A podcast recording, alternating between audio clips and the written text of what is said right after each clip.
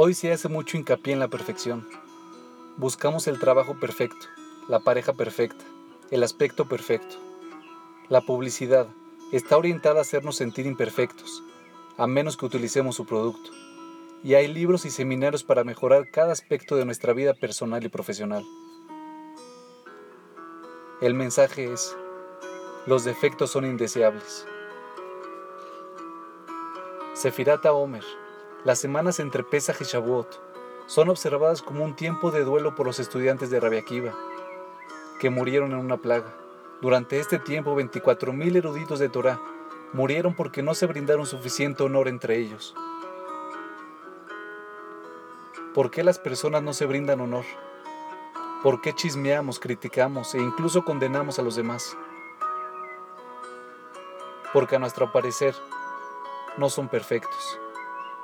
Ellos, sus caras, sus extremidades y hasta sus personalidades son defectuosas.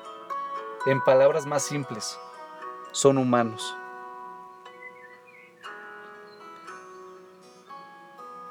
Y también lo somos nosotros, a pesar de haber sido puestos en esta tierra para perfeccionarla a ella y a nosotros mismos. La perfección no es un prerequisito para perfeccionar.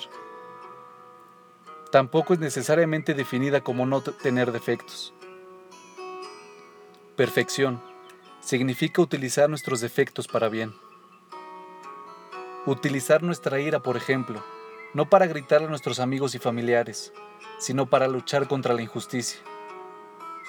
Significa sonreír con calidez, incluso sin tener dientes perfectamente derechos y blancos. Significa cantar desde el corazón, a pesar de que quizás no siempre acertemos la nota. Significa ser la persona única que eres y amar a los demás por las personas únicas que son.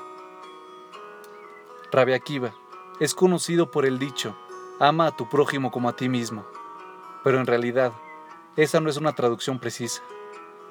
La palabra hebrea re'e es mejor traducida como amigo. Interesantemente, tiene las mismas letras que ra, mal. Percibir a alguien como malo o como nuestro amigo depende del lugar en donde ponemos el acento. Cuando la nación judía recibió la Torah en Shavuot, se pararon unidos, un alma, un corazón, un espíritu. Tres millones de personas, doce tribus, jóvenes y viejos, mujeres y hombres, con un propósito, recibir la Torah.